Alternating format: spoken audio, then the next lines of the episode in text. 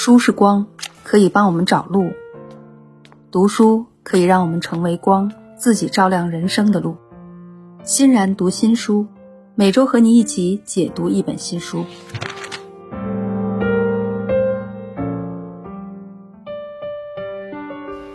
今天是阳节里面圣诞节的平安夜啊，那么这一个星期呢有很多节日啊，这个星期到下个星期。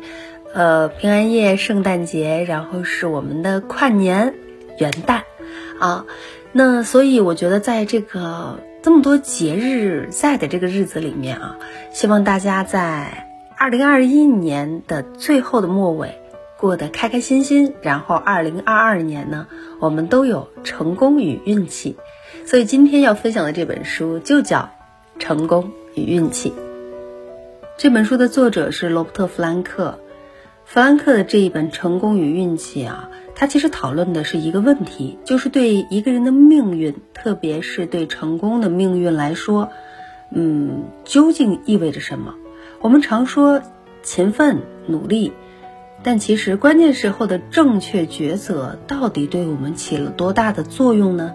而运气又到底有多大的作用呢？好莱坞啊，有一个著名的。导演他在接受记者采访的时候，呃，这个这个导演他叫做基尔根啊，他拍过那个美剧《绝命毒师》，然后记者就问他说：“你们成功的秘诀是什么呀？”吉尔根是这么回答的：“呃，你有没有这样的经历，就是把一团纸团成一团，你就根本就不瞄准，随随便便往远处的垃圾桶一扔，哎，你就扔进去了。”那下次如果你还想再这么扔一次，就精准的瞄准。但你发现没有，再怎么努力，可是就再也扔不进去。那他说啊，他当时拍拍一个这么火的剧啊，就是像扔纸团有点像，每个人都付出了全部的努力。我们想让它是人类做的最好的电视剧，但其实努力的不止我们一个。隔壁还有一些剧也在拍，他们也很认真投入。那为什么非是我们这个剧大获成功呢？但现在这个片子它成了，其实我是偷着乐的。这个吉尔根导演呢，他说的这个成功经验啊，就叫运气。我们现在所处的这个社会，不论是在哪个国家，啊，大体上呢都是一个精英社会，也就是说，人们可以靠天赋和努力去争取。财富、地位和自己的梦想，而不像历史上有可能出现过的一样啊，封建社会靠家庭出身去决定一切，所以就称为精英社会。这是一个选贤与能的好时代。不过这本书的作者弗兰克就说啊，如果你认为精英之所以能成功是全因为他们的天赋和努力好，外加在人生重大关头做出了理性的正确的选择，那么你就错了。因为成功在很大程度上是决定于运气的，而且呢，在现代社会更是这样。那么问题来了，究竟运气的成功率有多重要呢？如果成功靠运气，那努力还有用吗？作为一个聪明人啊，我们应该怎么对待运气？有没有可以提高运气的方法呢？啊，这不是一本风水学的书啊，它只是从一个科学的理论上来跟大家分享这个。嗯，先来说三个问题。先说第一个，运气在成功里的重要性。嗯，他自己作为作者举了很多例子，包括他自己的生活经历啊，还有一些系统研究结果表明，那运气在成功里面是非常重要的。嗯，叫做运气动力学。那运气的第一条规律呢，是运气可以放大。哎，这个很有意思。举个例子啊，假设现在有两个人，A 和 B。A 和 B 的天赋、还有努力程度、还有见识水平都完全一样，但是 A 的运气比 B 好一点点，好多少呢？大概好百分之五。那请问，如果假以时日，A 的个人收入会比 B 高出多少呢？也是高出百分之五吗？那就大错特错了。更合理的答案应该是百分之五百，甚至更多。厉害吧？我。看到的时候我挺吃惊的，那人类社会是一个非线性的复杂系统，这就意味着初始条件好一点点，最终结果不是按比例也好一点点的，而是很有可能不成比例的把初始优势放得很大很大。比如有一对非常优秀的双胞胎姐妹，高考那天呢，妹妹发挥挺正常的，但是姐姐有点不幸，因为感冒发挥失常了。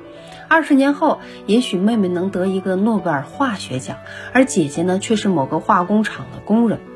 那你可能会问了，哎，难道姐姐就不能来年再高考吗？啊，没错，是可以高考，高考还有第二次，甚至是更多的机会。可是有一些事是连一次机会都非常稀少的，例如说有这么一个事情啊，就是那个弗兰克他举了个例子。就是演那个电影《教父三》的主演阿尔帕西诺，他演过无数的好电影，我们都可以认为他天生就是个最佳男主角，简直就不能想象一个没有阿尔帕西诺的平行宇宙。可是阿尔帕西诺能够拿到《教父》的角色，他就是靠运气。呃，阿尔帕西诺成为男主角需要哪些条件呢？首先，阿尔帕西诺当时只是一个没名的三线演员。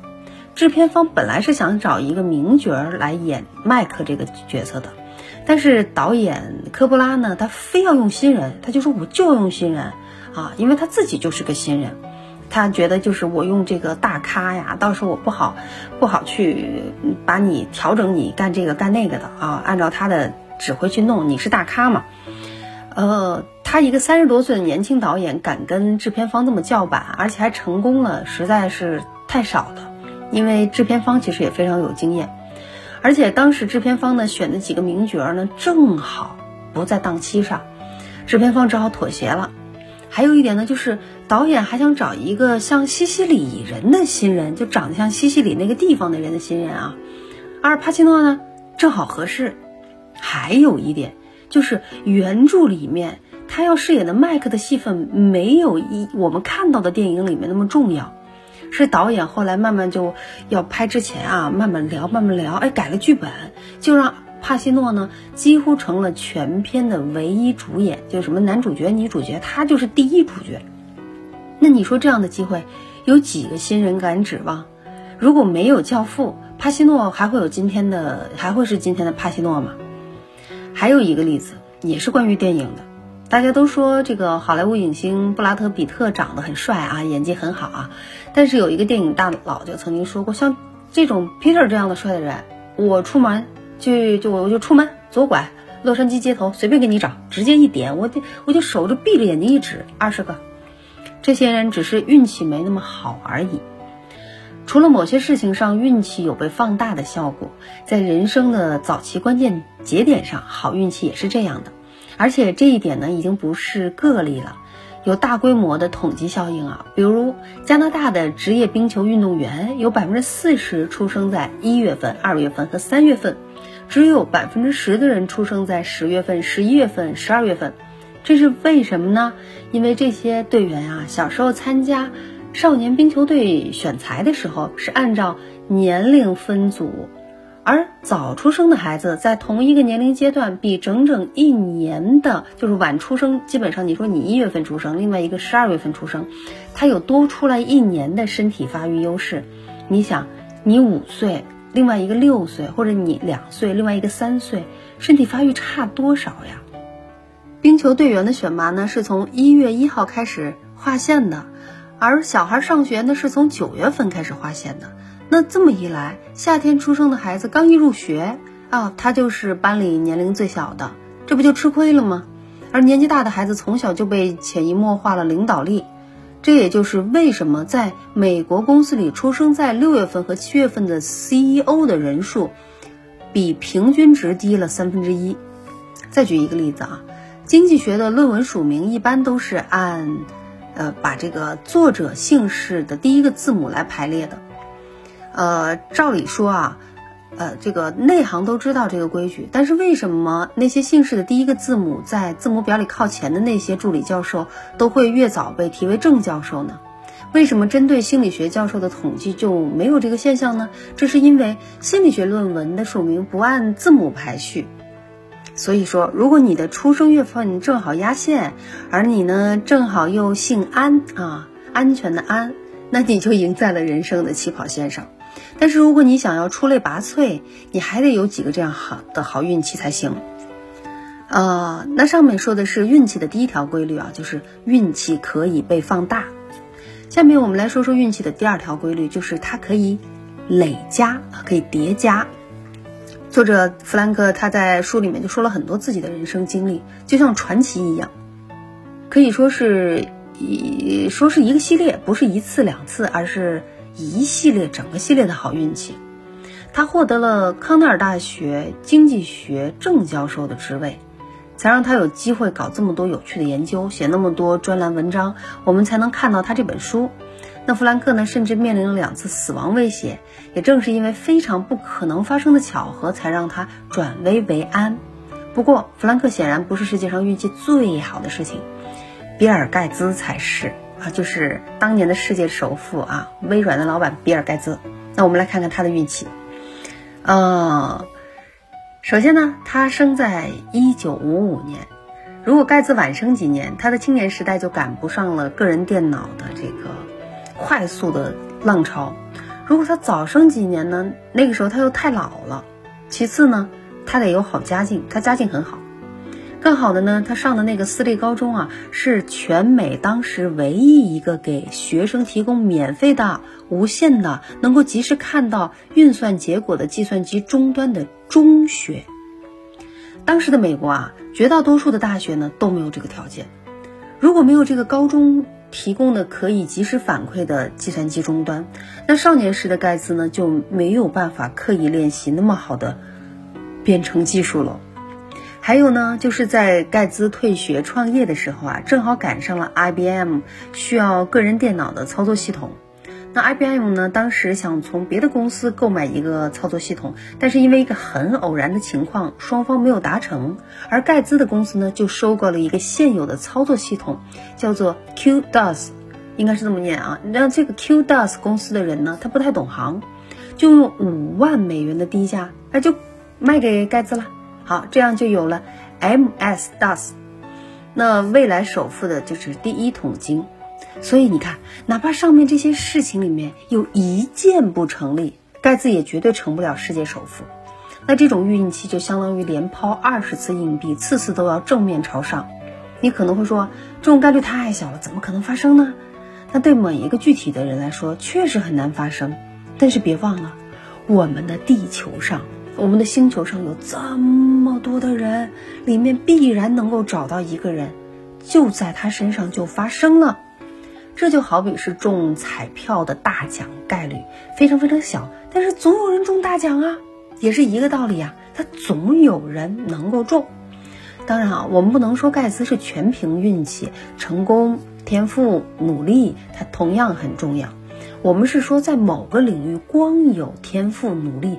远远不够，这就是运气的第二个规则，它可以叠加。来说说第三个规则啊，竞争越激烈，运气就越重要。同样，弗兰克举了这么一个例子：当时高中全美的高中棒球联赛一共有一万五千个球队，那里面有四十五万个高中生打棒球，四十五万分之一啊，四十五万个，每年有十四万个高中生有资格参加。职业球队的选拔，但最后被选中的是一千五百个。但是呢，美国职业棒球大联盟呢，总共只有三十个球队，每个球队呢只能报名二十五人。这么算下来，每年能给这一千五百个新人提供的位置又能有几个呢？很显然，极少极少，少到可怜。所以有一些教育专家说啊，人生是一场长跑，不要计较孩子能不能跑赢在起跑线。那说这样的话的专家，他的孩子肯定不是练职业体育的。像职业体育这种竞争激烈、淘汰率很高的项目，你不光要赢在起跑线，而得要持续不断的一直赢、一直赢、一直赢，才能获得一个哪怕是正式上场的比赛机会啊。就我们平常看到比赛，你有那么多奥运赛事啊，各种国际赛事啊，有这个运动员在上面比赛，你觉得哦，他没有获得好成绩。他能够上场就已经打败了很多人了，他的运气光是运气都打败了很多人了。你想想看，你们家孩子打球跟邻家孩子打球是一样好的，甚至更好。一个偶然的机会，一次选拔没选上，他很可能没有下一次了。原因很简单，高手太多了。弗兰克介绍了一个计算机模拟实验啊，假设有这么一场比赛，决定胜负的因素里，天赋和努力占百分之九十五，运气只占百分之五。你猜最后取胜的是什么人呢？结果是，只要参赛的人足够多，最后胜出的都是运气特别好的人。那这是因为比赛里有足够多的高手，那他们的天赋和努力呢？呃，就就他们的天赋努力值都很高。那这些高手之间又比什么呢？就你我们大家天赋都很好，努力都很好啊，高手云集，比运气呀。那现在的职业体育比赛就是这样的，没有天赋和努力，你根本就上不了场。弗兰克统计了短跑项目里的男女总共八个世界纪录，里面有七个是在顺风的时候创造的，就是短跑项目啊。一个呢是没有风，但是没有一个是逆风创造的。所以偏爱有准备的头脑这句话说的当然好，但是现实问题是有准备的头脑。太多了，机遇太少了。如果你只是凭天赋和努力，呃，就能够在一个领域中取得了不起的成就，那只能说明你这个领域不够热门啊，没有热门到吸引足够多像你一样有天赋、一样努力的人。嗯，难道天赋不是一种运气吗？对吧？天赋也是一种运气。有人天生他对色彩很敏感，空间很敏感，他对于节奏很敏感，韵律很敏感。还有就是智商，主要也是靠遗传的。如果一个领领域连天赋都不需要，光是努力就能有所成就，那只能说明这个领域是一个非常低调的领域啊。上面说运气的第三个规律就是竞争越激烈，运气就越重要。那这么说来，运气不是万能的，但是没有运气是万万不能的。特别是在高水平的竞争力，那运气实在是非常重要。接下来我们就会问了，那我们一般人要怎么看待或者对待运气呢？那我们又应该怎么做呢？我们首先来说一个，还是说一个真实的故事啊。这个故事呢发生在西班牙，有一个西班牙人呢，他去投注站买彩票，他当时说，我一定要选一个尾数是四十八的号码。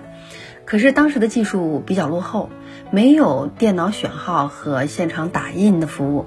这个彩民呢，就只能在现有的彩票里反复的翻找，好不容易找到一张尾号是四十八的彩票，买下来了。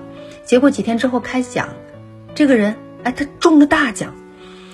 记者就问他说啊，你中奖的秘诀是什么呀？他说当然有秘诀啦，买四十八，我是顺从天意，而且我连续七天做梦的时候都梦到了数字七。你想啊，七乘以七等于四，不就等于四十八吗？嗯，你你再想想啊，他说七乘以七不就等于四十八吗？但是谁都知道啊，七七是四十九，所以这个故事告诉我们，人就是这么，呃。有点成绩总能找到自身努力的原因，但是买彩票呢，它是一个非常有意思的活动。人们总是相信彩票中奖是有规律的，很多正规网站上都有专门研究彩票规律的、分析号码走势的专栏。有些人对于这些分析津津乐道，好像中奖是因为做好了研究工作似的。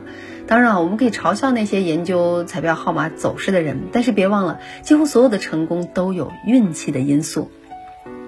我们看啊，很多炒股和做风险投资的人，一旦成功了，就说那些话，什么眼光独到呀，我做了非常多的研究啊，大量的研究工作，但是他们就是不爱说，甚至不愿意承认自己是有运气的，把成功的原因都归结于自己很努力、很有天赋、自己水平很高，这样会让自己感觉自我感觉良好啊，这是人类的本能。有人就做过这么一个实验，把一批抑郁症患者聚到一起，让让他们完成难度不一样的任务。完成之后呢，让每一个人评价自己在任务里面表现的结果。这些抑郁症患者呢，对自己的能力的评估和实验者对他们的观察是一致的。也就是说，抑郁症患者能够客观的评估自己的能力。这个实验呢，还有一个对照组参加测试，是正常人。也是在对自己进行评估。那实验人员就发现啊，正常人如果在任务里表现出色，他就会高估自己的能力在任务里面的重要性；正常人如果表现不好呢，他就会低估自己在任务里的负面作用。啊，是低估负面作用。他们会说，我表现不好是因为外界影响的因素，巴拉巴拉巴拉，各种啊任务太难了，巴拉巴拉巴拉。所以说什么叫抑郁？抑郁其实就是当你能清楚地认识到生活的真相的时候，你会产生的那种情绪。这种情绪挺难受的，所以我们这些所谓的正常人啊，就要用自己骗自己的方法在生活里前行。这句话我很喜欢啊，再送给大家，就是我们这些所谓的正常人，就要用自己骗自己的方法在生活里面前行。这种乐观主义的精神呢，可能会让我们去冒一些不该冒的风险，经历一些不该经历的失败，但是这并不是正常人的错。想要达到抑郁症患者的境界不容易的啊，那么客观的评价自己，这背后还有一个心理学效应，叫做可得性启发法。也就是说，我们在进行判断的时候，总是依赖最先得到的经验和信息。比如，你经过一番努力，取得了一个了不起的成就。当你回顾这段经历的时候，你最难忘的一定是在你自己在里面付出的那些努力，而会忽略。啊，或者是忽视外界的这个偶然因素，就算是当时那一刻你觉得自己特别幸运，但是时间过去，你一定会忘记你的运气。所以过一段时间之后呢，连你自己也会认为成功是自己努力的结果。呃，作者还举了个例子。说你在骑自行车的时候遇到顺风和逆风的情况，如果你是逆风骑车，你就会感到非常累，同时也牢牢记住这个风向。但如果你是顺风呢，你就很容易忽略到风向条件。这就是为什么当我们在这个搜索网站上搜索“逆风”这两个字的时候，就能找到很多人很艰难的逆风前行的图。但如果你搜索顺风就没有几张图，这是因为大家特别容易记住自己逆风前行时付出的那个努力和艰辛，而忘掉了顺风时的幸运。就你很容易忘掉我曾经也是很幸运的，或者我有件事情很幸运。人们这么做呢，是除了防止抑郁之外啊，还有别的好处，就是高水平的竞争呢，需要我们付出全部的努力，外加运气。你想要进好的大学。就得从小开始坚持不懈的用功，付出大量的时间，甚至是父母的金钱，还未必能进得去。但是如果努力程度不够，那你肯定进不去。在这种情况下，嗯，这个家长应该跟孩子说，努力就能成功，还是实事求是的说，哎呀，即使你用功了，你努力了，也未必成功呢？那对于这个问题呢？这本书想告诉我们的就是，对待运气和努力的关系，你需要有一种一流智力。这里有个例子：二零一二年美国总统大选是民主党的奥巴马对共和党的候选人罗姆尼。那当时呢，就有人给《纽约时报》的专栏作家。大卫写了一封信，信里面是这么说的：说奥巴马经常说，美国人之所以能过得上富裕的生活，是因为美国的社会和政治力量。奥巴马让我感谢国家，但是呢，共和党的罗姆尼有不同的观点。他认为，一个人之所以能够努力获得财富，和他的文化传统很有关系。罗姆尼让我感谢文化传统，但我总觉得我能过上现在的日子，是因为我努力工作。那请问一下，我们的大卫先生，你是如何看待这个问题的呢？我获得的成就里面到底有多少是归功于自己的努力，又有多少需要归功于外界的环境呢？对于这封信的提问啊，这个大卫他给了一个非常漂亮的回答。他说：“你要看怎么看这个问题，其实取决于你是往前看呢，还是往后看。”呃，他说，如果你要计划未来，你就应该相信未来尽在你的掌握里。只要能付出，就会有回报，哪怕只是一个幻觉，你也应该相信它，因为只有这样，你才能全力以赴。但是如果你已经取得成功了，回顾往事的时候，你应该意识到你所得的超出你应得的，你应该为这点感到庆幸。当你作为一个野心勃勃的执行者，你完全可以认为自己配得上你取得的每一个成就。但是作为这个世界上的一个人，你应该知道，那完全是胡说八道。没有外界环境的支持，你根本就取得不了今天的成就。所以呢，大卫的意思是说，从不同的角度去看待一个问题，你会得出不同的结论，而且这些结论其实都是正确的。那如果，你还觉得自己是一个不成功的人，还是暂时还没有成功的人？那有没有什么能够提高自己获得好运气的修炼方法呢？弗兰克告诉我们是有的。首先，人一旦成功了，就会变得骄横，这是人类的本能。有一个非常著名的分钱实验啊，可能你在别的地方也可以看到。实验是这样的：有 A 和 B 两个人，他们相互不认识。现在让 A 和 B 去分一笔钱，比如说是一百块钱。规则是这样的：A 来决定这笔钱怎么分，但 B 能决定他是不是接受 A 的分配方案。如果 B 接受，那这两个人都可以拿钱走人；但如果 B 不接受，那结果就是一场空，两个人谁也得不到钱。如果 A 和 B 都是纯理性的这个人的话，那他们两个分法肯定是：A 是应该给自己留九十九块钱，只给 B 留一块钱，因为反正对 B 来说，得到一块钱总比什么都没有要强。但是，呃，根据各地实验室的结果来看啊，A 的分法通常是一人一半。因为 A 知道，如果给 B 给少了，B 很有可能宁可不拿钱也不接受，而且 A 担心的是呢，呃，对实践表明啊，B 真的会拒绝钱啊，可以不要这个钱，我要这一块钱干嘛啊？你给我三十，你拿七十我都不开心，因为钱可以不要，道理不能输。看来公公平的两个字啊，其实是深入人心的。但这个实验有趣的地方就在于，它能在里面进行各种变化，从各个方面测量人性。弗兰克在这本书里面就讲了一个变种的分钱实验。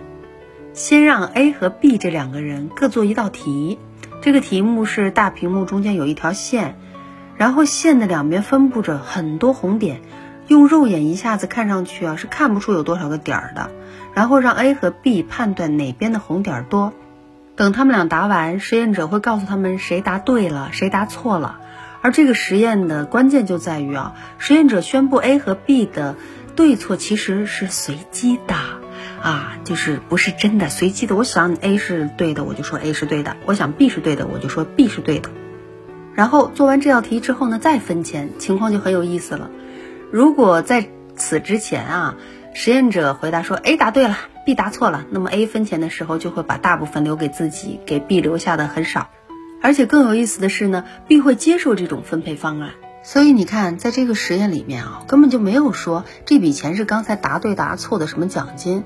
但这两个人自然就认为刚才那一段谁成功了，谁就可以骄傲的多拿；谁失败了呢，就只能自动的认命。”啊，也不会抗争了。但如果实验人员宣布两个人的答案都正确，那么 A 的分法呢就是一人一半。但如果实验人员说 A 错了，但 B 对了，A 就会主动多分一点给 B。但是请注意，这个差额的幅度比 A 对 B 错的情况要少了很多。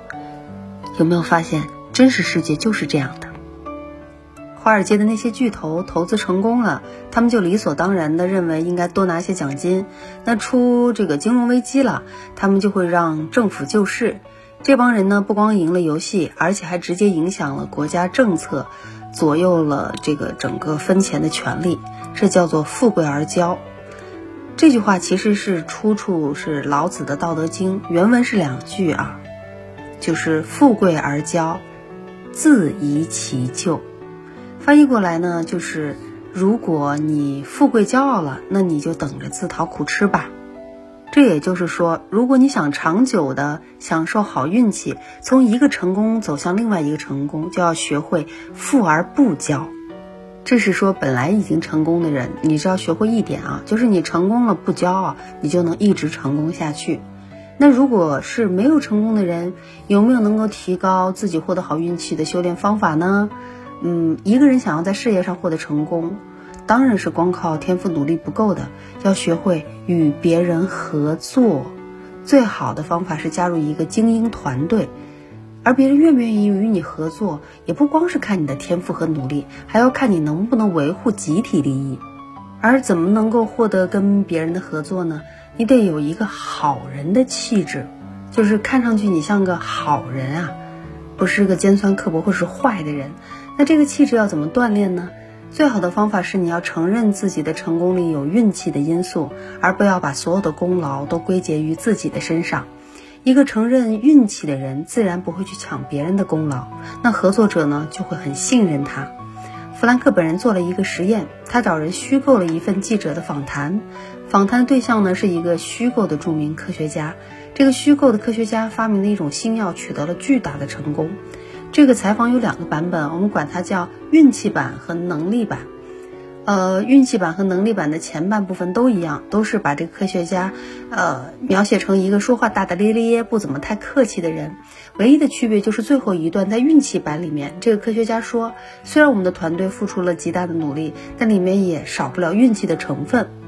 又说了自己遇到了几个有好运气的事件。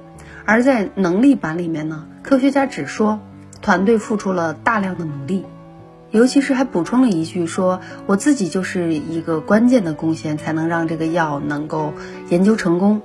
弗兰克把这两个版本的访访谈呀，就随机交给了其他的这个试验者去阅读，然后就问受试者了两个问题。第一个问题就是，如果你是一个公司的总裁，你愿不愿意聘用这个科学家当你们公司的副总裁呢？第二个问题是，如果这个科学家是你的邻居，你们是不是有可能成为好朋友？